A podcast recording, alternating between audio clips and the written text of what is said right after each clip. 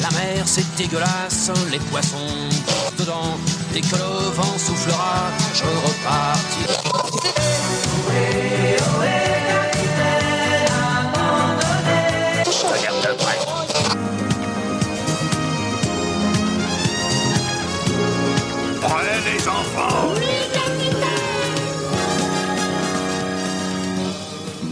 Toutes et à tous et bienvenue dans L'Escale, le podcast du webzine sandbather.fr. Je suis Loïs, alias Tolol, alias Je suis malade et je serai votre capitaine de session pour cette croisière. Sortez votre Biactol, votre parfum bon marché et votre plus beau gel fixation béton car on retourne dans l'adolescence pour cet épisode. D'ailleurs, cet épisode, les précédents et les prochains sont à retrouver sur toutes les plateformes habituelles d'écoute ainsi que sur notre très beau site qui est soundbather.fr. Évidemment, chaque escale et aussi chaque article est partagé sur nos réseaux sociaux que sont Twitter, Facebook et Instagram. D'ailleurs, n'hésitez pas à chercher Soundbather et vous aurez tout pour passer du bon temps. Petit rappel que vous pouvez noter les épisodes sur Spotify, etc. Et donc, bah, s'il vous plaît, mettez 5 étoiles parce que ça fait toujours plaisir. Et puis surtout, euh, vous pouvez aussi utiliser les- euh, l'espace commentaires sur ces plateformes ou bien directement sur notre Twitter, notre Instagram ou notre Facebook. Euh, on est évidemment toujours partant de commentaires tant qu'ils sont constructifs, même si c'est pour dire que vous n'avez pas aimé tel ou tel épisode, si vous apportez voilà, des, des, des faits constructifs, il n'y a aucun problème, on accepte tout. Si c'est pour dire que vous avez bien aimé l'épisode, on accepte évidemment parce que ça fait toujours plaisir. Tant que vous êtes constructif, il n'y a aucun souci, euh, on ne supprimera pas les commentaires, on n'est pas, on pas comme ça. Bon, si c'est juste pour écrire euh, lol, vous êtes des connards lol, bon là par contre, faut pas déconner. Euh, autour de moi, l'équipe aujourd'hui. D'ici quelques années, on pourra l'appeler Ecaper, mais pour le moment, c'est Ecafis. Comment ça va? Euh, bonjour J'espère que vous allez bien. J'ai commencé à avoir des boutons en préparant cette escale. Et j'ai ré- réenfilé mes plus belles converses complètement éclataxes. Bien sûr. C'est vrai que j'aurais pu partir sur, euh, sur euh, le Converse, le sac à dos avec le Blanco, tout ça. Ah, ça j'en ai encore sur le mur. Ah, On respecte. ah putain les souvenirs. Euh, déjà adolescent, il faisait 1m174. Et vous savez, c'est ce genre de personne que nous, les petits, avons haï. Mais rassurez-vous, maintenant, on l'adore. C'est Dretalcor. Comment ça va? Cette anecdote est vraie en plus. J'étais grand, t- j'étais grand t- dès mon plus jeune. Euh, bonjour tout le monde, j'espère que vous allez tous très très bien. Et moi je ne ferai pas de parodie d'une voix adolescente un peu prépubère parce que je considère que ma voix n'a pas trop évolué depuis mon adolescence. Mais tu as une très belle voix. Merci quand même, merci. Alors, 1m174, c'est pas très grand quand même. J'avoue.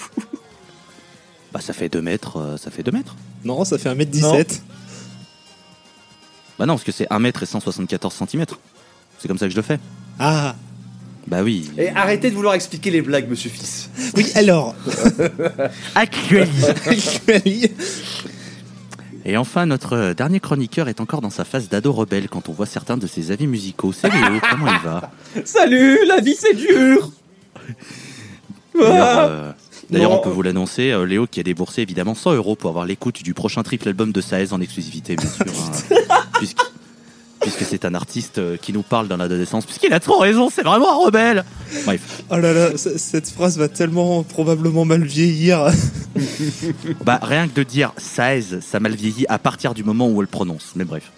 Mais Euh, vous l'aurez, vous l'aurez donc compris, cet épisode sera frappé du saut de l'adolescence. Et afin de retourner dans ce qu'on appelle l'âge ingrat, c'est moi qui vais débuter, car rien de tel que le roi des ingrats pour s'y coller. L'adolescence est une période rarement louée par les gens.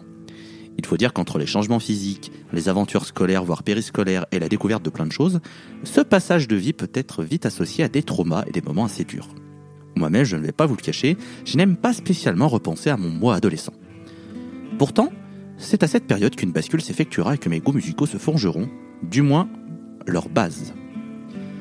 Chacun possède sa randonnée à travers la jungle que forment les différents genres et styles existants, et on est toutes et tous amenés à obtenir des coups de pouce tel un personnage de RPG recevant du doute pour aller plus loin. Loin d'être un simple PNJ dans ma vie, mon grand frère m'aura mis les doigts dans l'engrenage du métal avec un titre majeur de ce courant musical. Nous sommes autour de l'année 2007 et comme souvent, je traîne dans la chambre de mon grand frère pour jouer à la console de jeu tandis que lui aurait bien aimé que je foute la paix pour traîner sur son orbite tranquille. Néanmoins, la cohabitation se déroule bien et il n'est pas rare que la musique qu'il diffuse dans les enceintes me plaise. arrive un soir où mon aîné décide de me montrer une vidéo d'un live de 2004. Nous sommes au festival Big Day Out en Australie, et pour me retourner la tête, quatre cavaliers de l'Apocalypse. Alors que Metallica n'est pas spécialement au meilleur de sa forme à cette époque, l'occasion de vous renvoyer vers l'escale sur la pluie et la tempête, les Californiens déroulent leur titre avec comme grand moment Master of Puppets. Alors que j'ai autour des 12 ans, à peu près, hein, à une vache près, pas de exact, la chose qui me frappe sera le solo chanté par le public. Pas spécialement la prestation des musiciens, juste la foule reprenant en chœur les notes de guitare de James Hetfield. À ce moment-là, Metallica vient d'entrer dans ma vie. Bien évidemment, la discographie sera poncée avec en fer de lance à cette période l'album Master of Puppets. Un classique parmi les classiques qui sera longtemps un incontournable de mes écoutes. C'est avec ce disque que je plongerai dans les univers rock et metal. J'étais à fond autour du quatuor et quelle ne fut pas mon extase quand ma petite carcasse fut à la halle Tony Garnier de Lyon en 2009 pour voir jouer James Kirk Robert et Lars. Death Magnetic était sorti un an avant et avec lui de nouvelles masterclass comme The Day That Never Comes. Si Master of Puppets est le disque avec lequel j'ai plongé, il fut assez vite remplacé dans mon cœur par son prédécesseur, un certain Raid the Lightning. Plus fougueux, plus violent, ces compositions font que je place ce disque au panthéon de leur carrière, mais c'est un autre débat. L'homme que je suis actuellement regarde l'ado que j'étais en se disant que du chemin a parcouru. Je n'écoute plus régulièrement Metallica, les cavaliers ayant été remplacés par des lords en mono, des buffles rois, des anciens ou encore des mammouths préhistoriques d'Atlanta. Néanmoins, il aurait été malhonnête de parler de l'adolescence sans rendre hommage à un tel disque. Alors, pour la violence gratuite de Battery, les solos légendaires de Master of Puppets, les riffs géniaux d'Orion, la voix de James Hetfield de manière globale, le jeu mythique du regretté Cliff Burton, la trop souvent oubliée Welcome Home Sanitarium, la sous-côté The Thing That Should Not Be, et pour toutes les autres que je n'ai pas citées, merci beaucoup. Parce qu'en ce moment très précis sur Terre 4, je viens de vous faire une chronique similaire, mais avec un disque de reggae. Et croyez-moi, vous n'avez pas envie d'imaginer un tel scénario. Donc voilà pour cette ouverture d'épisode avec un disque. C'est difficile de parler de Master of Puppets parce que tout a été dit sur ce disque. Voilà, c'est un album qui a forgé la légende du métal avec un grand M, qui a été dans les écoutes d'énormément de, personnes et qui voilà qui limite euh, rentrait presque dans la culture euh, populaire maintenant, même si le Black Album est évidemment devant sur ce plan sur ce plan de discographie, mais mais voilà, moi c'est Master qui m'a fait fait plonger et, c'est le premier disque auquel j'ai pensé à l'adolescence parce que voilà, comme je t'explique, c'est ce disque qui a tout basculé et puis derrière c'est enchaîné rock band, guitar hero, la découverte de plein d'autres choses, etc., etc., etc. Plus les rencontres plus tard qui ont fait que. Bon, Metallica, groupe, groupe légendaire s'il en est.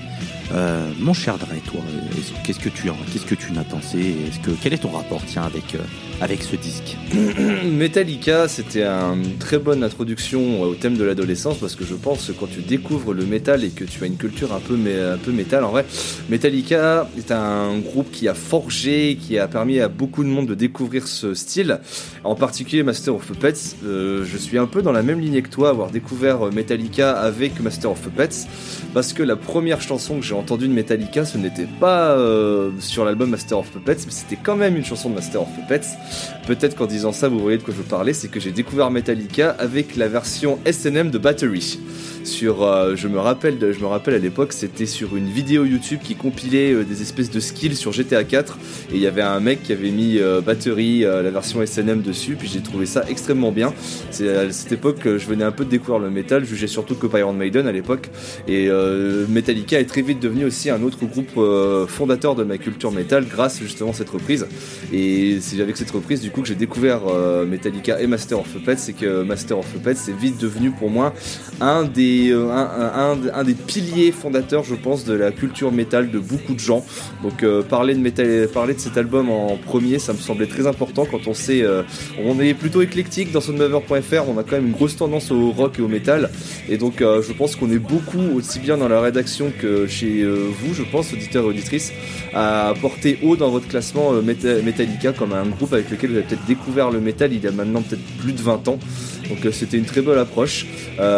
Pour revenir sur le disque en lui-même, moi euh, c'est vrai que c'est un disque que je trouve parfait du début à la fin. J'ai peut-être juste un peu moins de Thing that Should Not Be, mais sinon tout le reste, comme tu le dis, euh, Welcome Home Sanitarium est je pense la plus sous-cotée de l'album. Et c'est vrai que je regrette énormément la perte de Cliff Burton parce que j'aurais vraiment aimé savoir ce qu'il aurait fait sur des albums comme euh, Injustice for All ou sur Black Album s'il était encore là. On aurait sans doute eu un meilleur son de basse évidemment, et on aurait peut-être eu aussi des compositions de l'ordre d'Orion qui sont aussi fait partie des, des meilleures musiques qui existent dans la musique métal. Ouais, ça c'est une, une certitude. euh, beaucoup d'amour euh, pour ma part pour euh, Welcome Home Sanitarium. Clairement, Master of Puppets, le, le- la chanson ne fait pas partie de mes préférés de Metallica. Je reconnais le côté légendaire, y a pas Mais j'adore le solo de Kirk Hammett par contre sur Master of Puppets. Pour moi un des meilleurs trucs qui existent Ouais. aussi dans la carrière de Metallica. Mais, euh, mais, mais voilà, je préfère euh, clairement Battery, Orion ou Sanitarium que je trouve extraordinaire. Mais voilà, Master qui est aussi un album qu'on pourrait classer à l'adolescence de Metallica, techniquement, si on regarde leur carrière avec l'âge qu'ils ont maintenant. On veut faire une analogie à la con. Donc, euh, bon, ça passe plutôt, plutôt pas trop mal. Euh, tiens, qui c'est qu'on va Allez Léo, tiens, je t'en prie Léo, toi qu'est-ce que tu as envie de dire sur euh, Master of Puppets? Bah déjà, je, rejoins pas mal Guigui sur le fait que bah, quand on commence à découvrir un peu le métal, c'est souvent le groupe qui... un des groupes qui revient en premier. Genre euh, quand on découvre le métal, c'est Iron Maiden, Metallica, euh, tout ce qui tourne autour de ça. Et du coup, c'est vrai que ça a été une, une porte d'entrée pour moi aussi. Ça a été une grosse part de mon adolescence de poncer la discographie de Metallica. Mais, euh, Master, euh, c'est un album que j'aime beaucoup. Mais pour moi, il y a deux gros défauts. Disposable Heroes, Les Pères. C'est des titres que. Vous ne le voyez pas, mais j'ai eu un magnifique doigt d'honneur de monsieur Ekafis. Et je rejoins euh, l'opinion des cafés sur le doigt, c'est vraiment pour moi une des les, deux meilleures de l'album, mais bon, écoute, tu as le droit d'avoir tort. Hein. Ah non, moi je trouve que ça, ça fait un gros ventre mou. C'est un gros ventre mou dans l'album, mais ouais, non. euh, pareil, Welcome Home Sanitarium, c'est un morceau que je trouve euh, sous-côté aussi, je suis d'accord avec vous. Mais sinon, non. euh, très grand disque qui, qui était très important. Il y a Orion qui est un pur banger. euh, Master of Puppets Battery. The Thing That Should Not Be que j'aime d'amour. Mais là, je vais rejoindre Tolol pour le coup. Pour moi, leur meilleur album, c'est de loin Rise the Lightning. Parce qu'il a une fougue, parce que sa production est particulière, parce que The Call of Toulouse et surtout Fade to Black. Voilà, pour moi, il n'y a pas débat. Fade to Black, c'est le meilleur morceau de leur carrière. Mais voilà. Mais pour autant, quand même, grand respect à Master of Puppets, malgré les deux morceaux que j'aime pas. Ouais, je suis un amoureux de Fade to Black, j'irai pas jusqu'à le mettre en meilleur morceau de leur carrière, je serais différent dans mon choix. Mais c'est un autre débat. On aura euh, un album sur la bagarre où on se battra tous autour du meilleur album de Metallica. Ce sera, ce sera pour le troisième podcast de, de Sunbazer qui s'appellera La Dissension, où en fait on se mettra juste sur la gueule sur des sujets random pour marquer la fin du site. Voilà, vous l'avez en avant-première. Une vraie idée, hein. Non, bien évidemment. Revenons, à- revenons à cet épisode à l'adolescence. Et mon cher Ekafis, toi, qu'est-ce que tu as envie de, de dire sur, sur Master? Euh, bah, Master, euh, bah, comme euh, je pense beaucoup de monde ici, on est passé par là assez jeune. Euh, par contre, je suis incapable de me rappeler quand c'était la première fois que j'ai entendu du Metallica. Je pense que ça devait être aux alentours de 2008-2009. Euh, mais il y a quelque chose que, qui m'a frappé en fait en voyant thème et en réécoutant cet album. C'est à quel point, malgré sa production assez roots et, et tout ça, à quel point le, le disque euh, pour- poursuit son histoire dans les générations. C'est-à-dire que c'est un album qui est sorti dans les années 80. Et euh, je me souviens. 86 pour être précis. 86, ouais.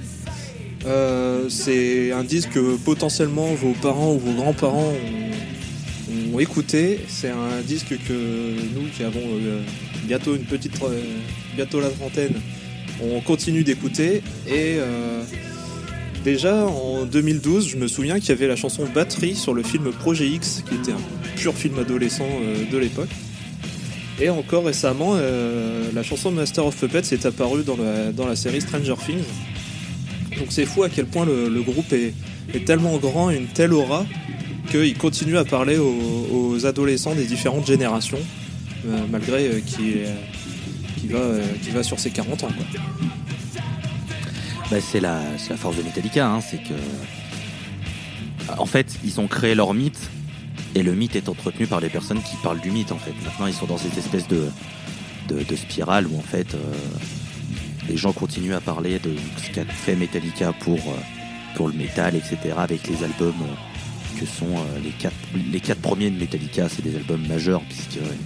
Voilà, ils ont posé euh, des grandes tartes à tout le monde, et puis. euh, c'est ce qui ont fait que maintenant Metallica est devenu un, un groupe euh, légendaire et plus ou moins respecté. Ça après, Mais là, chacun tu, sa mais pensée. là, Oui, je tu vois, je, je trouve ça très intéressant euh, le rapport qu'on a avec cet album euh, en particulier de Metallica parce que même si en termes de vente et euh, de reconnaissance publique, c'est plus le Black Album qui a marqué l'histoire, j'ai l'impression qu'il y a plus de gens qui ont dans leur qui ont un mythe plus plus important avec Master of Puppets. Peut-être avec l'eff- et peut-être avec l'effet découverte, mais je connais beaucoup plus de gens qui, met- qui mettront sur le piédestal Master of Puppets que le Black Album. Alors que pourtant, hein, euh, le, pourtant avec les, statistiques, euh, c'est le Black Album le plus populaire. Mais rien que comme a dit, euh, comme a dit Ekafis, avec par exemple la présence de Master of Puppets, la chanson dans la dernière saison de Stranger Things, t'as quand même un aura aussi sur, sur le troisième disque de Metallica qui est aussi important que je pense le Black Album. Bah parce que, le- le- et je dis ça sans euh, aucun euh, dénigrement, etc. Mais le Black Album, c'est l'album, on va dire, du grand public qui n'écoute pas de métal parce qu'il est Mm. beaucoup plus accessible. Euh, voilà, Enter Sandman, c'est limite du hard rock, hein, vraiment, c'est beaucoup plus, euh, beaucoup plus tamisé. Et ça, un excellent morceau, j'aime beaucoup Enter Sandman. Pareil, Nothing Else Matters, c'est euh, la balade parmi les balades. Alors après, il y a le débat avec, euh, avec Scorpion, avec Aerosmith, tout ça, mais je veux dire, forcément, un groupe de métal qui fait une balade aussi marquante, bah ça aide, machin, etc. Alors que Master, c'est vraiment, il y a un, ce côté beaucoup plus euh, métal pour euh, métal pour métalleux, euh, si tu veux. Enfin, vraiment, ceux qui écoutent ce genre de musique, c'est beaucoup plus, euh, on va dire, véloce, beaucoup plus agressif, etc. Enfin, je veux dire, Master of Puppets, le morceau fait plus de 8 minutes, ce qui est quand même, bon, pour un tel groupe, c'est quand même pas quelque chose de si. Enfin, c'était pas quelque chose qui, qui était habituel, on va dire. Voilà. Donc, euh, donc voilà, c'est pour ça qu'il y a, y y cette, cette distinction. Après, euh, il y aura ceux qui ont aimé avec le Black Album, qui ont continué, qui ont écouté ce qui a été fait avant et après, qui ont peut-être aimé ce qui a été fait. Il y en a qui n'aiment que le Black Album, il y en a qui connaissent que les tubes. De toute façon, Metallica, maintenant, ça fait partie de ces groupes. euh, et tout de suite, on s'écoute euh, Nothing Else Matters. Et puis après, un nouveau talent du rire avec euh, Popek sur Rire et Chanson. Enfin, je veux dire, malheureusement, c'est crédible. Non, mais c'est crédible, hein. euh, et voilà. Ou, euh, ou pareil, sur RTL2, euh, non. on s'écoute euh, Vianney, Clara Luciani, Metallica, je veux dire. euh, c'est vrai. ben ouais, hein, euh, voilà, hein, c'est, c'est des morceaux qui, qui ont cassé l'étiquette métal et qui, qui maintenant sont. C'est des morceaux, c'est des morceaux pop culture, voilà quoi. Et, et là euh, où là où je vois une vraie différence entre le Black Album et, euh, et Master of Puppets, c'est euh, j'ai une impression que le Black Album plaît plus à un public plus âgé. C'est-à-dire qu'on va retrouver, euh, bah, encore il y a pas longtemps, c'est une reprise de Nothing Else Matter qui est sur le Black Album, qui est en dans, les pubs Renault, tu vois. Là, c'est c'est- pas adressé à des adolescents, t'es déjà plus sur des sur des, des gens des gens qui conduisent, euh, des, des parents euh, pour des monospaces, tout ça. Ouais, ouais, mais tout à fait. C'est l'album de Daron par excellence, le Black Album. Ouais, c'est ça. Et c'est ce qui a permis de créer encore plus leur place en tant que groupe, euh, étant prêt à faire des stades, etc. Ce qu'ils font maintenant, euh, ils peuvent remplir tout et n'importe quoi de toute façon. Mais ça, euh, c'est euh, une autre histoire. Oui, mais revenons avez... l'album, s'il vous plaît. Est-ce que vous avez envie de rajouter quelque chose sur ce Master of Puppets? Non. Eh bien, puisque rien ne va être rajouté, nous allons partir euh, chez un autre chroniqueur avec un groupe qui a finalement un lien avec Metallica, mais pour le fait. savoir, mais pour le savoir, je ne dis rien. Je vais laisser Dretalcor vous présenter son disque. Merci Tolol. Je pense qu'avec un thème aussi évocateur que l'adolescence, vous avez déjà compris que la plupart de nos chroniques vont traiter l'axe d'un album qui nous a été cher pendant nos années ingrates. Et je me permets donc de vous parler, avant l'introduction de mon disque, de la genèse musicale du petit Guillaume. Je découvre le métal en 2009 sur le jeu Guitar Hero 5. Durant mes années collège, je me lie d'amitié avec une bande d'amis aux cheveux noirs et vêtements longs et vice versa.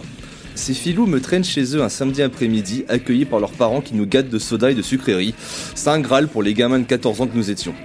Ce n'était pas la passion de la musique qui nous alliait d'amitié, mais bien celle du jeu vidéo. Lorsqu'on se voyait, c'était pour se dans la chambre d'un d'entre nous pour jouer toute l'après-midi, tout en essuyant les reproches de nos parents que plutôt de profiter du ciel bleu dehors.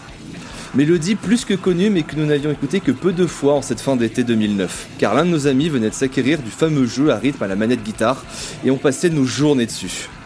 C'est sur ce jeu que je découvre donc le métal avec la fameuse 2 Minutes to Midnight d'Iron Maiden, et en finançant la chanson des Britanniques, une nouvelle passion venait de naître en moi, renforçant mon amitié avec cette bande de potes, car désormais on sera liés par le quatrième art en plus du dixième. C'est grâce à eux que je commence à plonger dans ce nouvel univers musical aux notes dissonantes et puissantes, bien loin de mon confort apporté par le mielleux Coldplay et le respirant Muse, qui étaient à l'époque mes groupes de cœur, et aussi la musique plus abrupte que j'écoutais, pour vous montrer le niveau de ma culture musicale à l'époque. Ces amis me font découvrir leur groupe préféré avec Du Hast de Rammstein et le groupe qui nous intéresse aujourd'hui, Falling Away From Me de Korn. Et je vous vois déjà venir, cette chanson de Korn est sur l'album Issues de 1999 et pourtant, vous avez bien lu la description, je vais vous parler de Tekeluki no Mirror sorti en 2003. Et même si je salue votre intelligence, laissez-moi finir ma jeunesse s'il vous plaît avant de vous plaindre car je vais déjà suffisamment prendre cher avec mes comparses qui eux préfèrent d'autres groupes de la frange du metal. Là où pour eux la musique de Korn se résume à leur anecdote sur l'origine de leur nom, à savoir un étron posé sur une table basse d'un salon qui a intrigué les membres alors qu'ils étaient tous défoncés lors d'une soirée au point de trouver que ce truc littéralement merdique ressemblait à un grain de maïs, donnant le nom du groupe car c'est marrant d'appeler son groupe au rapport au caca. Mais laissez-moi revenir sur mon choix. Iron Maiden, Rammstein et Korn sont donc les trois groupes qui ont fondé ma culture musicale. Et ce n'est en rien surprenant quand on connaît l'époque de ces découvertes, à savoir la fin des années 2000. Je suis né à la fin des années 90 et j'ai passé mon enfance dans la décennie suivante. Je n'ai pas envie de faire un clash avec la génération 90 car ce podcast n'est pas sponsorisé par le lobby du lait, mais je voulais quand même remettre un peu de contexte sur la musique des années 2000, du moins dans le métal. Car avoir découvert le métal avec Rammstein et Korn dans ces années, c'est quelque chose de logique en connaissant le succès de ces deux genres musicaux au début du millénaire. Pour rappel que le nu metal est encore à l'heure actuelle le dernier genre de métal qui était plébiscité jusque les grandes ondes et les grandes chaînes de télé. J'ai changé ma garde-robe pour avoir des t-shirts noirs et des baggy jeans car c'était alors la mode à l'époque, quand t'étais un métalleux et que tu ne jugeais que par ce style. Je pense que pour beaucoup d'entre nous qui sommes de cette génération des années 2000, le nu metal a eu une place plus qu'importante dans notre vie. Et si vous n'avez pas vibré sur Korn, peut-être que vous avez préféré la violence plus brute de Slipknot, les compositions plus aériennes de Deftones, que vous avez pleuré devant Linkin Park, que ce soit devant leurs paroles ou en 2017 avec la malheureuse disparition de Chester, ou alors vous étiez une grosse merde et vous avez adoré les biscuits, mais je jugerai pas promis. Personnellement, c'était bien le groove que dégageait le son de basse de Korn qui m'a rendu fan de groupe et plus particulièrement de ce Tekelo Kino Mirror que je considère comme leur dernier bon album avant une subtile renaissance 15 ans plus tard. Mais je dis ça simplement par pur affect car c'était cet album de Korn qu'on écoutait le plus avec ma bande d'amis du collège. On aimait se dégoûter devant le clip le plus grotesque et le plus gore possible de l'immense Right Now, de gueuler comme Jonathan Davis son couplet final sur Break Some Off composé uniquement de gros fuck et j'ai même commencé à apprécier le chant rappé grâce au featuring de Nas sur Play Me. Ou même que trouver que la cornemuse dans le métal c'est trop bien grâce à la traduction de Live. Tout fan de Korn connaît l'amour de cet instrument par son frontman. Et c'est tous ces souvenirs avec cette bande d'amis qui me remontent en tête et qui me font aimer cet album de Korn plus que tous les autres, tout en partageant des anecdotes sur le groupe dans le salon des parents quand ils étaient partis. Genre, Yellow Water Single était une réponse du groupe au label qui leur avait demandé un single plus catchy. Ou encore la longue piste de 14 minutes avec When This Will End qui contenait une piste cachée, à savoir une reprise de One de Metallica et coupée de son mythique solo car le groupe n'avait pas eu assez de temps pour apprendre toute la chanson. Ce sont ce genre d'anecdotes, ce genre de moments qui me font apprécier tous ces moments passés à écouter un album plus que sombre, car avec le recul de l'âge adulte, en comprenant les paroles, la vie du groupe et surtout celle de Jonathan Davis n'était pas des plus heureuses. Mais pour nous qui venions de commencer notre puberté, on s'en foutait un peu on avait d'oreilles que pour le groove sans égal qu'est la base de Fieldy et la rythmique de Head. En soi, cette longue chronique ne servait juste de prétexte pour vous parler de ce qui est pour moi le disque avec lequel les souvenirs de l'adolescence sont encore les plus vifs. Et comme beaucoup, j'ai beau avoir eu des traumas qui ont forgé ma personnalité d'homme adulte, je sais que je dois beaucoup à cette bande de potes et la musique de Korn, malgré ces textes éprouvants. Et tout ce que je souhaitais avec cette chronique, c'était de vous redonner l'envie d'écouter cet album de l'adolescence avec lequel vous avez grandi, en vous remettant un peu de lumière sur ces souvenirs oubliés mais tant importants à nos cœurs. Alors, plusieurs choses. Euh, déjà, de 1, euh, j'aime les biscuits, et si ça vous va pas, c'est la même chose. voilà.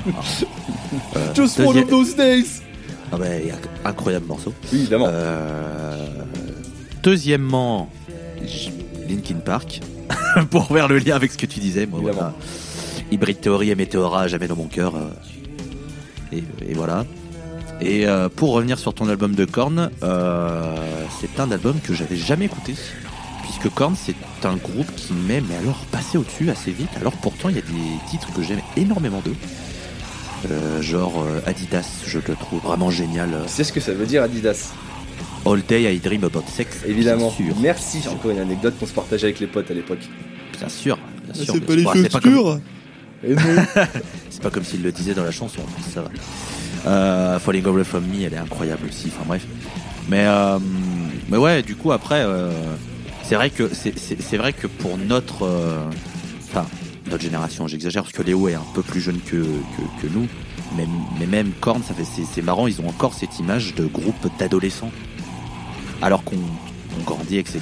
Et, et c'était plus le groupe d'adolescence de mon grand frère qui s'approche euh, de, de la quarantaine au moment de l'enregistrement et et c'était, enfin là, c'est lui quand il était adolescent qui avait Korn, et pourtant nous on était après, et pourtant on s'est quand même pris la vague euh, etc. Donc c'est marrant de voir qu'il y a toujours cette espèce d'étiquette qui colle à Korn.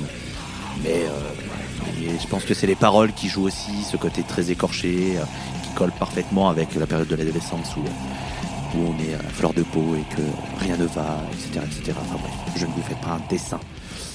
Euh, Léo, toi je t'en prie, qu'est-ce que tu as envie de dire sur Korn Que c'est un groupe que j'aime beaucoup. Je... Korn, alors étonnamment, c'est un groupe que j'aime beaucoup, mais je suis loin d'avoir écouté toute la discographie. J'ai surtout squatté les trois premiers albums et les derniers, parce que je, je maintiens que euh, The Nothing, c'est probablement un de leurs meilleurs albums. Et, euh, mais du coup, ce Take a Look in the Mirror, je le découvrais avec, euh, avec cette chronique, que je devais écouter depuis longtemps. Et bah, c'est un album de Korn, donc euh, je trouve ça vachement bien. En vrai, j'ai pas grand chose à dire, il y a quand même des gros titres, genre j'ai adoré Counting on Me, It Comes Again, ces deux titres-là qui s'enchaînent, c'est magnifique. Et euh, pendant que monsieur, euh, monsieur Talcor faisait sa chronique, je suis allé voir du coup le clip de Right Now. Tu l'avais jamais vu? Euh, non, j'aurais- préféré rester dans le déni. Je sais toujours pas comment ce clip est encore sur YouTube à cette époque, hein, mais bon. Je, je- je- je sais toujours pas non plus, il, il est dégueulasse, je vous le recommande pas. Oui. Mais, euh, mais voilà, moi c'est un groupe, pourquoi est-ce que j'aime Korn? Parce que le son de basse, je me rappelle, j'avais découvert à l'époque avec Blind, qui est un des titres qui m'a fait aimer le métal un peu plus bourrin. Et euh, ça, c'est cette basse complètement euh, spaghetti. Le chant de Jonathan Davis, je sais pas, je trouve qu'il y a un charme euh, qui lui est propre, que j'aime énormément. Mais ouais, après, par contre, je, rejoins Tolol, ça fait quand même euh, très groupe d'adolescents. Et même si je, je pense que je- j'en écoute, tout j'en écoute encore hein, de temps en temps, c'est pas le groupe sur lequel je reviens le plus. Moi, euh, justement, euh, Vague Néo, même si je suis né dans les années 2000, je suis Team Deftones à 3000%. Non, Voilà. c'est pas vrai. ah bah alors là, on est vraiment surpris. Il paraît que c'est un groupe dont je parle beaucoup. Mais Il paraît que tu l'aimes un peu. Bon, on va se mentir. Euh, et Cafis, de ton côté, est-ce que tu as un rapport privilégié avec Korn? Est-ce que c'est un groupe qui t'a euh, suivi pendant l'adolescence Est-ce que t'en as eu rien à foutre? Je t'en prie. Alors, euh, pas du tout.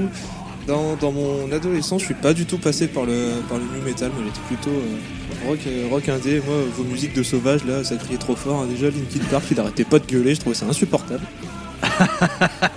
J'ai bien changé depuis. Ok, boomer. Non, non, j'ai- bien changé. Et en fait, Korn, c'est un groupe que j'ai découvert il y a, il y a un peu moins de deux ans, en fait. Euh, faut savoir qu'en fin d'année, avec mon meilleur ami, on fait un calendrier de l'avant où on se fait écouter des trucs. Et du coup, bah, il m'a mis euh, Korn pour la première fois il y a deux ans. Et donc, j'ai découvert avec Issues et Follow the Leader. Et j'étais assez peu rentré dedans, en fait. euh, parce que c'était pas pas trop mon truc et en fait le souci que j'avais avec Korn c'est que Korn c'est une photo des années 90-2000 en fait quand t'écoutes du Korn tu il y a, a pas de piège dans, dans la production. T'es téléporté dans cette époque là et c'est un souci que j'ai eu avec eux. En fait je me j'ai l'impression de découvrir ça beaucoup trop tard. Je pense que si j'avais découvert ça à l'époque j'aurais kiffé ou à l'époque de l'adolescence. Et là, le fait d'avoir euh, découvert d'autres choses en- entre temps, ça m'a complètement sorti du truc. Et là où j'ai aussi cette impression de photo avec Korn, c'est que euh, tous les autres groupes de new metal en fait ont fini par passer à autre chose.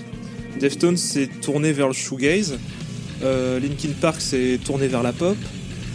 Euh, Slipknot, bon, ça reste quand même un peu le, le même truc quand même. Hein. Oui, mais j'écoute pas Slipknot parce que j'aime pas. Oui, mais bon, C'est dommage. c'est dommage. ouais. Et que, bon, après, je sais pas ce qu'a fait Korn par la suite, mais du coup, Un putain d'album de dubstep avec Skrillex. Oui. Et qui est C'est encore considéré, et qui est Ah, c'est encore considéré par Jonathan Davis comme le meilleur de Korn. Comme quoi. Putain, c'est vrai ça. Ouais. mais oui, du coup, j'ai l'impression que les- mal, moigné. les albums qui ont marqué les gens sont plutôt euh, ceux du début et ça, ça laisse cette, euh, cet aspect figé dans le temps. Par contre, ce qui est un truc que, pour revenir donc à l'album euh, d'aujourd'hui, Euh, des trois albums de, de Korn que j'ai écouté, du coup, c'est celui que j'ai le plus apprécié. Je l'ai trouvé euh, plus accessible que Issues et Follow the Leader. Et il y a un autre aspect qui m'a beaucoup plu sur celui-là, c'est j'ai retrouvé du son que je retrouve chez des groupes comme euh, Acid Bath, un groupe de sludge des années 90. Euh, notamment, bah, tu parlais du son de basse euh, très spaghetti, et aussi un peu dans, les riffs, euh, ça m'a fait, ça fait penser à ça sur certains morceaux, Deep Inside en particulier, et deux ou trois autres, mais dont j'ai pas noté les titres. Korn, un groupe d'adolescence, un groupe qui fait partie de l'imaginaire collectif de beaucoup de beaucoup de monde. Je tiens juste à rajouter un truc avant que peut-être on passe au d'autres groupes. J'ai toujours adoré le son de basse de Korn. Ce, ce son euh, caractéristique qui n'a aucun sens. C'est un vrai phénomène sur scène avec ses. euh, J'ai eu la chance de voir Korn qu'une fois en 2016 et ça fait partie de mes concerts préférés parce que je vais retrouver cet adolescent en moi. Et je me souviens Fieldy est un vrai phénomène sur scène ne serait-ce que parce qu'il brille en la nuit avec ses avec ses passes de cornes fluo. C'est très marrant. Mais euh, tu vois juste pour finir euh, je trouve ton euh, je trouve justement ta, ta, cri- ta, ta critique euh, Capis sur le fait que t'as pas grandi avec le new metal très pertinente parce que j'ai la même chose moi avec un genre qui est vraiment lié à l'adolescence et que vu que je n'ai pas grandi avec j'ai en l'écoutant aujourd'hui j'ai vraiment du mal. Euh, c'est le punk rock la pop punk tout ça. J'en parlais euh, j'en parlais sur l'escale sur la dépression quand Walter avait parlé de Paramore et que bah Paramore ça fait partie de ces groupes qui même si j'apprécie énormément leurs derniers travaux les premiers travaux qui sont quand même beaucoup plus dans la pop punk c'est des travaux que j'aime vraiment beaucoup moins parce que c'est des travaux que je considère que si tu n'as pas grandi avec, tu n'as pas l'affect nécessaire pour, rentrer dedans. Et je trouve que ça fait un très bon parallèle avec toi qui n'a pas grandi avec le no metal et qui rentre peut-être un peu moins dedans. Donc, euh, comme quoi, vous voyez, c'est des genres. euh, bah, L'adolescence, quand même, c'est quelque chose qui façonne énormément notre vie d'adulte. Et euh, comme on avait, comme, comme je viens de le voir avec toi, moi j'ai grandi avec le nu metal, donc moi j'adore ça. Mais toi qui n'as peut-être pas grandi avec, t'as beaucoup plus de mal à rentrer dedans, et c'est tout à fait normal parce que t'as pas eu les codes qui étaient vraiment destinés à cette époque, je trouve. En fait, il y a- il y, a vraiment juste Linkin Park et Deftones que j'ai découvert euh, un, petit- un peu plus tard, euh, quand même, euh, il y a plus longtemps que Korn, mais euh, après, c'est les deux groupes qui me sont restés par la suite. Est-ce que est-ce qu'on est bon sur Korn ou est-ce que vous voulez rajouter une dernière petite bafouille? Je prends ça pour euh, on peut passer à autre chose. Du coup, euh, nous allons avoir euh, une troisième chronique et Monsieur Léo, je vous en prie, c'est votre tour de parler de votre album d'adolescence. Retour en 2017-2018. À cette époque, j'ai 17 ans, je suis en fin de lycée et en internat. Je me fais plein d'amis, dont quelques-uns avec qui je partage mon amour de la musique. Parmi eux, il y en a un qui va nous intéresser tout spécialement aujourd'hui, Benoît. Il écoutait beaucoup de rock à cette époque, notamment du Aerosmith, du ACDC, du Iron Maiden et j'en passe.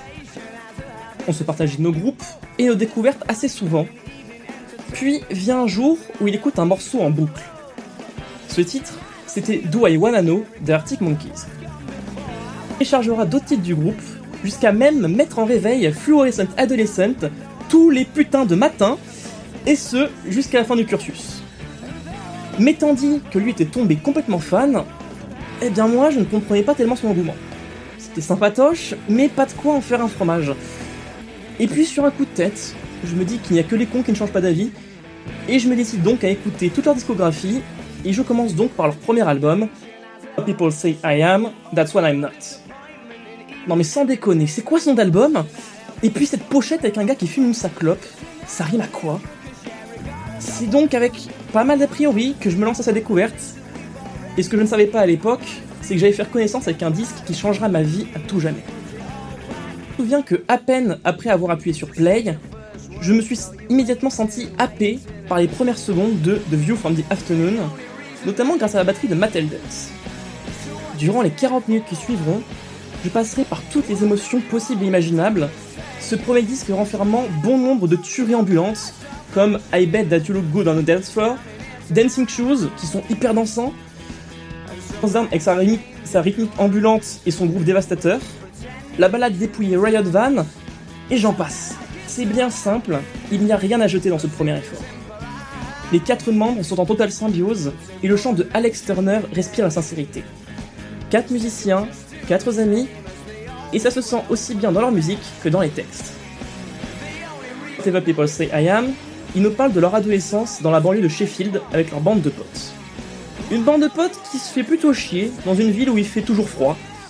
Alors pour passer le temps, ils sortent en boîte, même si pour eux le monde de la nuit est superflu, comme il exprime dans The View from the Afternoon. Ils draguent les filles sans succès à cause de leur timidité et de leur maladresse, comme dans Still Take You Home, I Bet That You Look Good on the Dance Floor, etc. Il leur arrive aussi plein de galères en tout genre. Par exemple sur Riot Van, ils nous parlent de la fois où l'un des gars s'est fait embarquer par des flics après des émeutes, ou encore l'histoire rocambolesque d'un malchanceux sur Red Light Indicates Door or Secure. Pourquoi vous raconter tout ça? Tout simplement parce que je pense avoir découvert les Arctic Monkeys et ce disque à la parfaite période. J'étais moi-même en pleine adolescence et leurs morceaux ont résonné en moi de par leur énergie et leurs textes. Et notamment un titre dont je n'ai pas encore parlé pour l'instant, Mardi Beau, qui est de- rapidement devenu l'un des morceaux les plus importants de ma vie. Je m'explique. À cette époque, je n'avais pas une grande confiance en moi et j'avais toutes les joyeusetés qui allaient avec ça. Et évidemment, je n'ai pas très bien vécu cette période, mais Mardi Boom m'aura aidé à traverser cette, période compliquée. Construit sur un riff iconique, il prend en puissance tout au long de ces 3 minutes et nous dépeint l'histoire d'une relation avec un sentiment doux amer, le narrateur ne cessant de répéter à sa copine qu'il faut absolument se souvenir des bons moments et laisser la colère de côté, et ce malgré les embrouilles. Vous l'aurez compris, les Arctic Monkeys ont marqué au fer rouge mon adolescence et ma culture musicale pour de multiples raisons.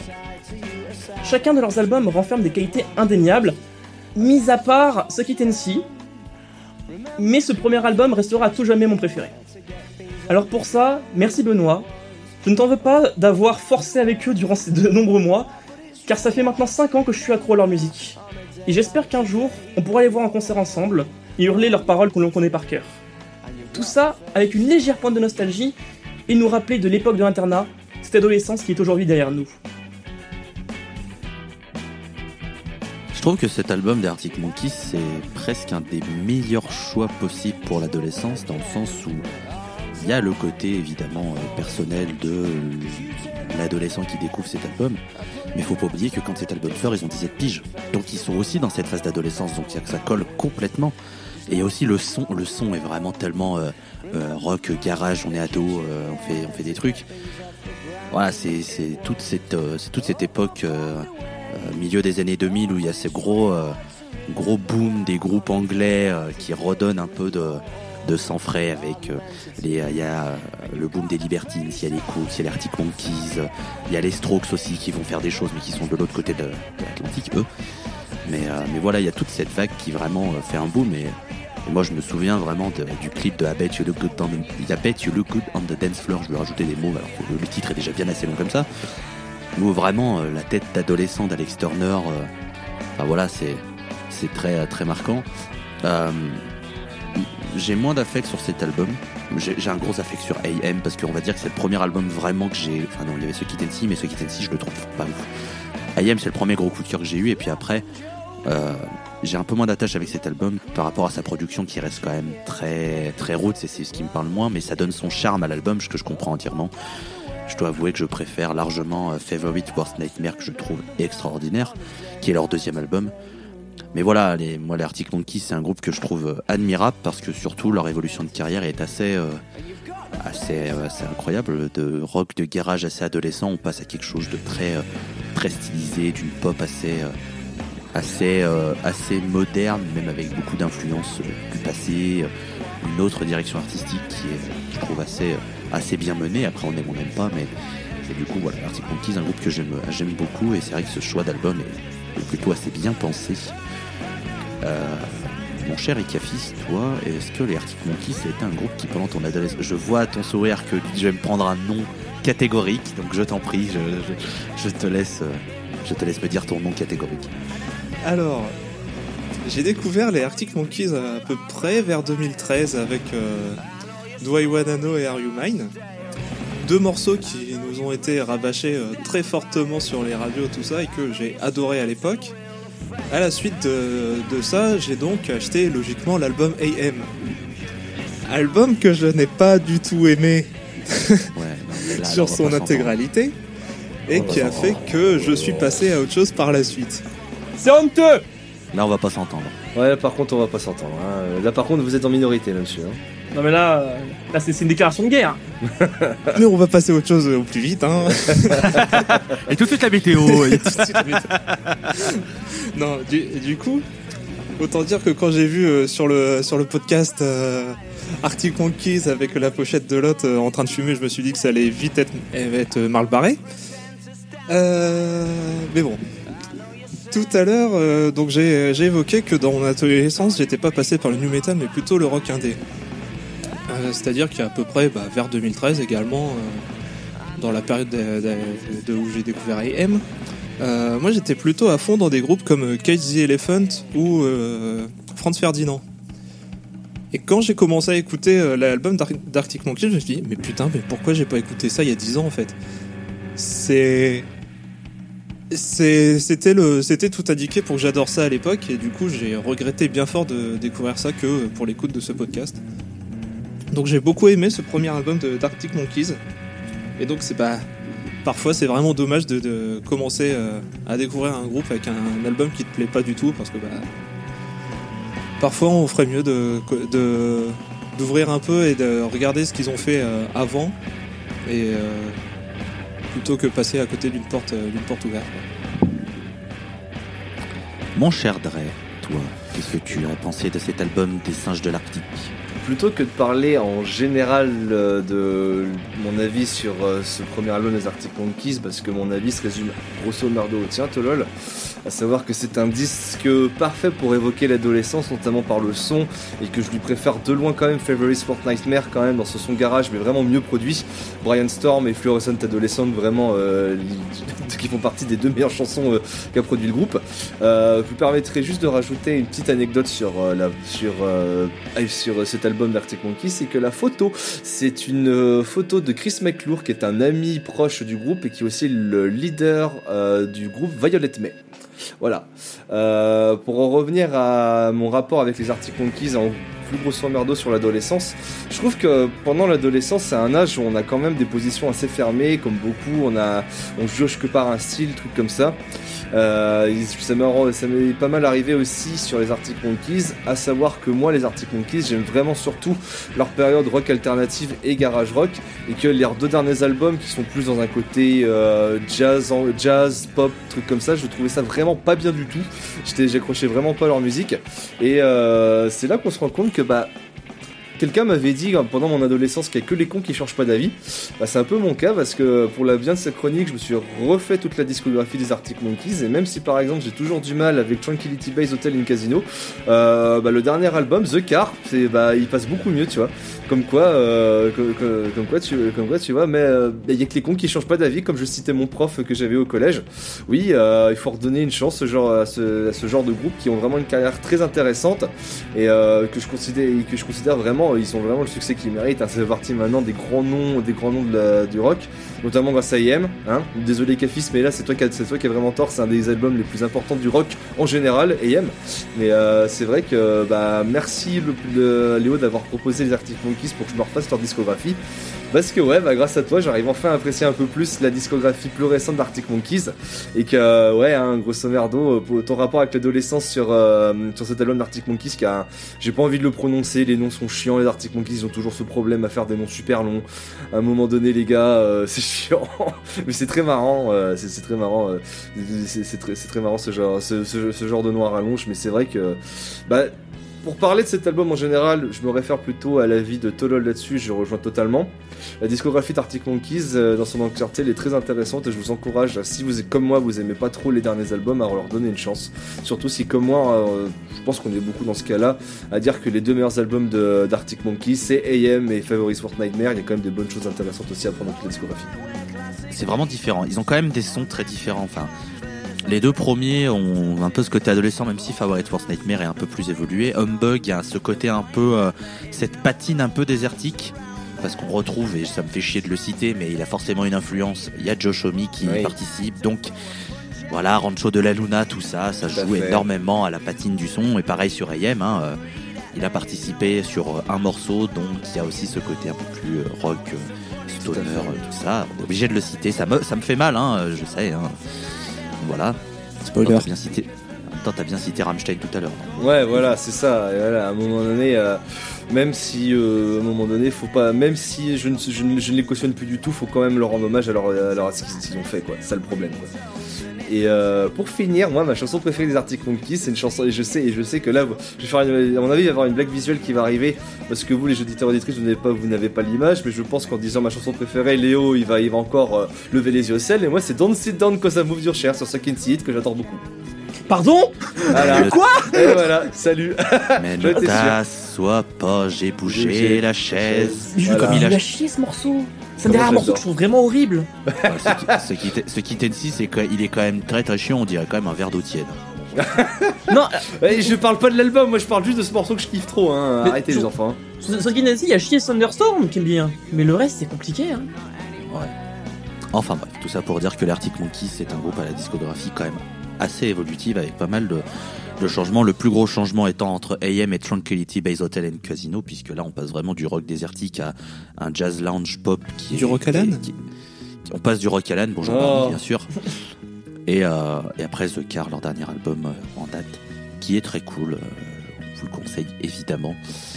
Mais, euh, mais voilà, petit rappel que la chronique de Léo était sur euh, peu importe ce que les gens disent, ce que je suis, voici ce que je ne suis pas. Des singes de l'Arctique. Euh, premier album donc d'Arctic Monkeys de la bande Alex Turner. Seul album, euh, petite anecdote, c'est le seul album où Andy Nicholson est à la basse puisqu'il sera remplacé après la sortie de cet album par Nick O'Malley qui est depuis toujours, depuis ce moment-là, leur bassiste. Ils ont un line-up quand même très stable. Il faut reconnaître un seul changement de bassiste. Ça va, il y a des groupes on a quand même connu bien pire. Euh, Est-ce que vous avez envie de rajouter quelque chose sur les singes de l'Arctique? Non, parce que je pense que Léo il va encore m'en- il va encore m'engueuler. Euh, passer très vite à la reste. Si, moi je Bah, pense que je vais. De Je pense, je pense que je vais écouter euh, les albums dans l'ordre chronologique. Peut-être que ça me fera un peu plus apprécier AM. Eh bah, oui. Surtout redonner une chance à Humbug ceux qui l'ont mis de côté. C'est un excellent disque. Je suis d'accord, ça je suis d'accord, Humbug est très bien.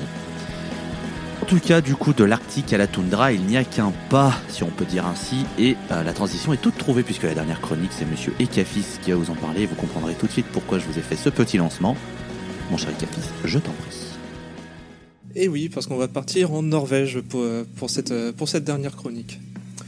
D'habitude, dans les escales, j'ai tendance à construire un univers autour des albums que je choisis, mais pour une fois, j'ai décidé de vous raconter un petit peu ma life. Je suis né en 1995, et si vous avez lu la description de cet épisode, vous vous serez peut-être rendu compte que l'album dont je vais parler est sorti en 2020. Autant dire que mon adolescence, elle était passée déjà depuis un petit moment.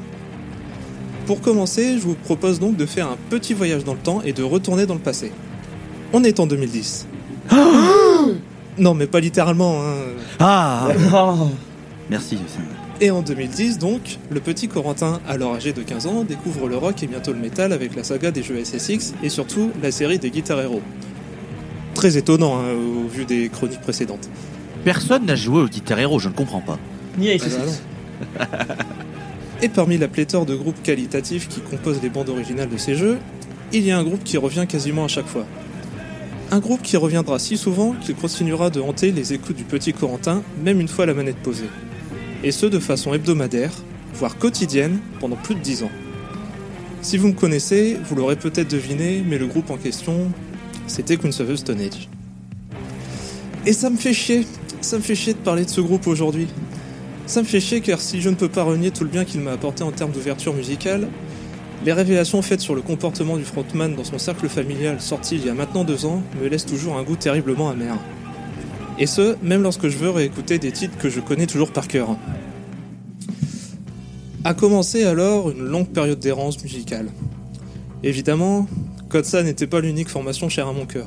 Je citerai pêle-mêle Nine Inch Mastodon ou la compositrice Saint-Vincent. Mais concernant le désert rock, mon phare s'était éteint. Puis vint le dimanche du Desert Fest 2021, quand au coin du bar donnant sur la petite scène, Loïs ici présent, rencontré à peine deux jours plus tôt, me fit remarquer Tiens, ça a l'air pas mal ce petit riff de Slomoza là. On n'a pas pu assister au concert ce jour-là, mais la graine était plantée. Occasion qui sera finalement rattrapée au Hellfest suivant et dont la prestation du quatuor norvégien m'aura doté de mon album de l'été 2022. Car Slomoza, c'est le soleil, c'est les vacances. C'est ce moment de juin où les courses s'arrêtent et où on a deux mois pleins pour aller faire du vélo avec les copains au son de riffs simples, gorgés de fuzz, joyeux, sur le béton ensablé du bord de mer. Et surtout, ça sonne très très fort comme le Kotsa des débuts. Tellement fort que les Bergenois ont même été adoubés par euh, Nick Oliveri qui a repris Autopilot avec eux lors d'un concert à Dresde. Mais passons. Le malheur des uns fait le bonheur des autres, et suite à l'annulation du groupe High Reaper au Desert Fest 2022, c'est Slomoza qui a eu la chance de revenir une deuxième année de suite pour prendre le relais sur une scène plus grande. Ni une ni deux, je confie mes affaires à Guillaume et m'installe au pied de la scène pour pouvoir laisser libre cours à mon fan Zouzage. Les chansons s'enchaînent, Manuk se déchaîne, je chiale, je chante en yaourt, bref, tout va bien. Quoi? Comment ça, je chiale? Bah oui, je chiale. Pas parce que c'est triste, pas parce que c'est beau, mais parce que je suis heureux. Heureux de cette communion avec le public, heureux de partager ça avec des amis, heureux de m'éclater comme le petit Corentin de 15 ans qui vient de retrouver un groupe qu'il adore et en qui il a envie de donner sa confiance. Car c'est ça, la grande force de Slomoza. Cette impression de spontanéité et de sincérité. Ils discutent facilement avec leur public, ils partagent toutes les vidéos de chevaux qui euh, leur envoient leurs fans. Ils ont l'air tellement surpris de leur succès qu'à la fin de leur concert, ils demandent aux gens plutôt d'aller voir de vrais groupes. Enfin merde, j'ai vu passer une story où pendant leur tournée, ils avaient transformé une chaussure trouée en marionnette. Vous allez me dire que c'est pas des gamins après ça. Bref, même s'il n'est pas prudent d'idolâtrer de personnes publiques, je suis de ceux qui pensent qu'il est plus sain et doux de croire en la bonne foi des gens plutôt que de se méfier de tout le monde par crainte d'être déçu. C'est sûrement un point de vue naïf, mais ça me permet d'éviter de sombrer dans le nihilisme et le cynisme le plus total. Et rien que pour ce genre de prouesse, bravo Slomoza, vous avez réussi à réconcilier un adulte résigné avec son adolescence insouciante. Car si la surmédiatisation d'un groupe peut être vectrice de mauvaises nouvelles, il est parfois mieux de savoir qu'il n'y a rien de nouveau sous le soleil. Alors déjà, des gens qui pleurent au Desert Fest 2022, je trouve ça complètement choquant. Personne n'a fait ça ici, d'autres que toi, c'est vraiment un scandale. Voilà, je fais évidemment toujours la même blague à chaque fois, hein, bien sûr. Et euh, oui, Slomoza, alors euh, un groupe, alors euh, pour être totalement, euh, totalement transparent avec vous, chères auditrices et chers auditeurs, c'est un groupe qui pendant longtemps m'est passé un peu au-dessus de la tête. Je comprenais pas tellement la petite hype qu'ils avaient autour d'eux. Non pas que je trouvais ça nul, loin de là, juste ok. Preuve en est le concert au Desert Fest où j'étais je- genre euh, bon, euh, bon. bon c'est bien, ok. Ah, il y avait Et un je dois contexte autour, on comprend, on comprend. Et euh, je dois reconnaître que euh, depuis quelques semaines euh, et quelques mois, je commence à, à monter dans le wagon Slomoza et je commence à un peu plus apprécier ce que font les Norvégiens. Par contre, on va quand même pas se mentir, euh, il y a quand même deux trois morceaux où c'est un peu flagrant. Ah bah, oui, oui, oui. L'influence Queen of the Stone Age elle est un peu voyante quand même. Bon, on va rien dire parce que euh, bon, hein, voilà. Ah, c'est pas Joel Clodo hein, qui s'influence là. hein. Non, non, c'est un groupe, euh, c'est un, groupe et et et t'en as parlé. Je suis, comme toi, euh, je serais incapable de de, de dire que Queen of the Stone Age n'a pas influencé ma vie musicale et que c'est pas un des groupes les plus marquants de, ma vie avec l'album Black Clockwork par exemple. Ce serait malhonnête de ma part de faire le mec. Non, non, j'ai jamais aimé. euh, évidemment que non. J'a- J'adore ce qu'ils ont fait. Ils ont fait des trucs très bien. malheureusement, bah voilà, je, ne peux plus. Je, je- je peux plus en faire la promotion, je peux plus en faire euh, la pub, je peux pas euh, cautionner ce qui s'est passé et, euh, et du coup je, je, comprends et je, voilà, j'avais un peu compris déjà au Desert Fest parce qu'on en avait un peu parlé au moment, mais je comprends que t'aies pu faire une transition, on va dire saine avec Slomoza parce que le groupe a l'air d'être vraiment très cool et, euh, et More Women on Stage, c'est tout ce que je dirais. Tout à fait. Euh, Dre, puisque tu étais aussi avec nous euh, au Desert Fest, toi, Slomoza, quel est ton tenu mes avec- Hmm, tout à fait. Euh, je trouve ta chronique très belle, euh, Coco, pour euh, cette raison justement que oui, hein, comme ici beaucoup, bah même si Queens of the Stone Age, moi c'est surtout pour Songs for the Deaf est un groupe très important pour ma culture musicale. Bah, je peux pas décemment, euh, décemment dé- désormais les encenser quand on voit les accusations qui sont contre Josh Homme. Euh, mais je suis d'accord avec euh, Corentin pour dire que bah c'était une très belle chronique pour euh, cette nouvelle approche que tu as retrouvée du coup un petit peu de ton adolescence avec un groupe qui justement était aussi bercé par euh, la musique euh, la musique du fameux rouquin là du, du rancho de la Luna et, euh, pour euh, citer les paroles d'un morceau qu'on aime beaucoup ici, euh, quel soulagement que tu es enfin de nouveau retrouvé un, grou- un groupe comme ça qui, te met, qui te met des, paillettes dans les yeux, de te voir tout illuminé, tout larmoyant parce que tu es heureux d'avoir retrouvé un groupe comme ça qui s'éclate autant que le public s'éclate et qui mérite leur, petite réputation. Quand même, ils ont quand même une sacrée bonne réputation pour un groupe qui vient de se lancer il y a quelques années et qui en sortant qu'un album est déjà adoubé par les grands noms de la scène stoner. Donc oui, hein, je leur souhaite que du bonheur à Slomoza en espérant que leur prochain album, notamment leur somophore, leur sophomore, somophore, sophomore, je sais plus le, le second. euh, merci, merci, merci. Le second album, voilà, je voulais, je voulais faire des mots compliqués, mais second album, voilà, Euh, qui sera signé chez Stickman Records. Rappelle que si vous aimez le stoner, Stickman Records est un label à suivre. Euh, Oui, qui- oui. et euh, qui sera tout aussi qualitatif que cet éponyme. Donc euh, allez écouter si vous, euh, si, vous êtes des fervents adorateurs de, fuzz et de riff, allez écouter ce- cet éponyme de Slomosa parce que si comme vous vous avez vous aimez beaucoup Queens of the Stone Age, peut-être que vous retrouverez dans Slomosa une, un petit peu une adolescence perdue et qui vous fera extrêmement du bien. Donc euh, je le répéterai, euh, quel soulagement d'avoir retrouvé euh, ce- un, groupe- pareil qui certes a des influences qui ne se les cachent pas mais qui sont quand même bien foutus. Avant que je donne la main à Léo, euh, vraiment s'il y a qu'un seul morceau pour, euh, pour, euh, pour écouter euh, du, euh, du slow ça. Ça marche bien, ça Oh, je la bien. valide pas. Ouais, je comprends. Euh, There is nothing new under the sun. euh, Morceau extraordinaire s'il en est, hein. je l'adore. Ça, ça, tu me mets ça cabriolet, euh, autoroute, c'est tout droit. Ah mais moi je, je suis à 280 là. hein. C'est euh, There is nothing. C'est fini, hein. ça marche mais c'est efficace. mais par contre, mais par contre là tu la sens l'influence. euh, Et, premiers, hein. et moi, et moi, ça reste Estonia, d'où d'où la- d'où c'est- d'où c'était d'où c'était d'où c'était tiré, évidemment. On ne dira rien. On ne dira rien. On ne dira rien. on dira rien parce que on dira rien parce que sachez qu'on a un gros running gag euh, au sein, au sein de l'équipe avec ce morceau. Mais euh, je trouve que ça sent quand même qu'il est bien adolescent parce que je trouve quand même qu'il chante pas mal avec le nez le chanteur. Ne disons rien. Léo, Ne je disons t'en rien, prie. voilà. Léo, je t'en prie. Bah écoutez, moi Slomoza, j'en entends parler depuis un petit moment et j'écoute l'album comme maintenant. J'ai envie de remercier Caspis parce que j'ai fait une très belle découverte. J'ai adoré l'album. C'est typiquement le genre de groupe euh, stoner fuzz que j'adore. Donc euh, je vais poncer l'album. Ce que je fais déjà parce qu'en plus la salle de la saison s'y prête bien justement. Mais ouais, et puis euh, mes piquer mes morceaux préférés. Moi, mes morceaux préférés c'est Estonia et puis There is Nothing New Under the Sun. C'est. c'est voilà, ça sent briser la nuque, c'est génial. Et, euh, et c'est vrai que même si j'avais adoré l'album, j'étais en mode putain, 2021, pourquoi? Je savais pas du coup la The chronique. et du coup, c'est vrai qu'il y a quelque chose de très touchant dans cette chronique que j'ai trouvé ça, ça euh, très doux. Voilà, mais. euh, mais en tout cas, non, Slomoza, c'était une très belle découverte. Et c'est. euh, Voilà, c'est vrai qu'il y a quelque chose de très beau malgré les influences. Et ils arrivent quand même à trouver une singularité, c'est pas juste du copier-coller. Et c'est quelque chose de beau qu'on peut leur accorder aussi. Franchement, c'est un disque, si vous aimez ce genre de musique, vous attendez quoi pour aller l'écouter C'est trop bien. Et puis, Ouais, puis, euh, Pardon, vas-y, je t'en prie, je t'en prie. même au-delà de l'histoire des influences, tout ça, euh, c'est un, pour moi, c'est un des albums feel good par excellence, parce que Mozart. Ah oui. Pour Ah oui, l'été, euh, c'est du bonheur. Ouais, il fait, moins de- il fait même pas 38 minutes, c'est tout droit, ça marche très très bien. Euh, c'est un groupe qui a, qui a eu une petite hype, euh, il faut dire, sur le sur les derniers mois, dernières années justement avec ce disque. Y a, les gens ont- sont très vite montés dans le train Slomoza. Euh, Il y a pas mal de gens qui ont le, qui ont les patchs avec le logo, le t-shirt avec le logo. Enfin le, le logo de ce premier album est très très vite, euh, c'est très vite implanté dans la rétine de pas mal de fans. Donc euh, le fait qu'il soit chez Stickman Records, qui est le label entre autres de Elder, pour ne citer que, euh, ça va leur attirer un public plus large parce que Stickman est un label très respecté.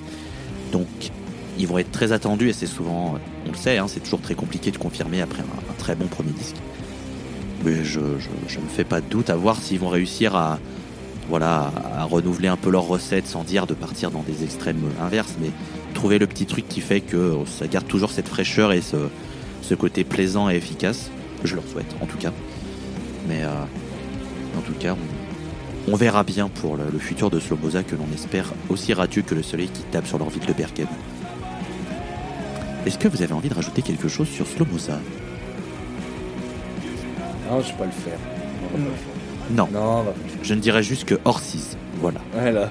Et Chevaux. moi, je dirais, et moi je dirais Sweet Relief. Sweet Relief. Tout à fait. Estonia, bien sûr. Euh, petite mention pour Psychonaut, le morceau de fin qui est vachement bien aussi. Euh, on va pouvoir euh, fermer ce chapitre et fermer cette escale sur euh, l'adolescence. On espère que vous avez apprécié ce petit retour vers le passé, plus ou moins, plus ou moins lointain, du coup, avec les albums que l'on vous a proposés. D'ailleurs, n'hésitez pas dans les commentaires sur, sur nos réseaux sociaux à partager vos albums d'adolescence et nous expliquer, voilà, qu'est-ce qui fait que cet album irait bien euh, pour le thème de l'adolescence pour vous. Euh, Ça nous fera euh, plaisir d'avoir vos avis. Euh, J'aimerais remercier Léo d'avoir été là. Bah, merci à toi d'avoir présenté et merci à vous. C'était encore une fois un chouette épisode à enregistrer. Et j'espère que vous, auditeurs, vous avez apprécié. J'aimerais remercier Kefis d'avoir été là. Merci à toi et merci à vous si vous êtes restés jusqu'au bout pour écouter cet épisode. J'aimerais remercier Dretelcore d'avoir été là. Merci euh, tout le monde de nous avoir écoutés. Merci à Tolol, Léo et Cafis pour ces albums. Et j'espère euh, qu'on vous a encore plongé dans vos albums de l'adolescence. Et que pour moi, le meilleur truc qui arrivera après que vous ayez fini cet épisode, c'est que vous vous remettiez un album qui vous est cher et que vous avez beaucoup écouté quand, lorsque vous avez entre, euh, entre, entre genre 12 ans et 18 ans, on va dire. Ce sera le, meilleur complément que vous pouvez nous faire. N'hésitez pas évidemment à partager l'épisode sur vos réseaux sociaux, à en parler autour de vous parce que bah, on est toujours euh, très content quand il y a de plus en plus d'audi- d'auditeurs et d'auditrices. Euh, vous êtes évidemment toutes et tous euh, le et les bienvenus. Et puis bah moi je vous dis euh, au mois prochain pour une nouvelle escale. Euh, je vous embrasse. Prenez soin de vous et du rock'n'roll. À la prochaine et surtout le mot de la fin. Ah Des Sweet. Police Oh bordel.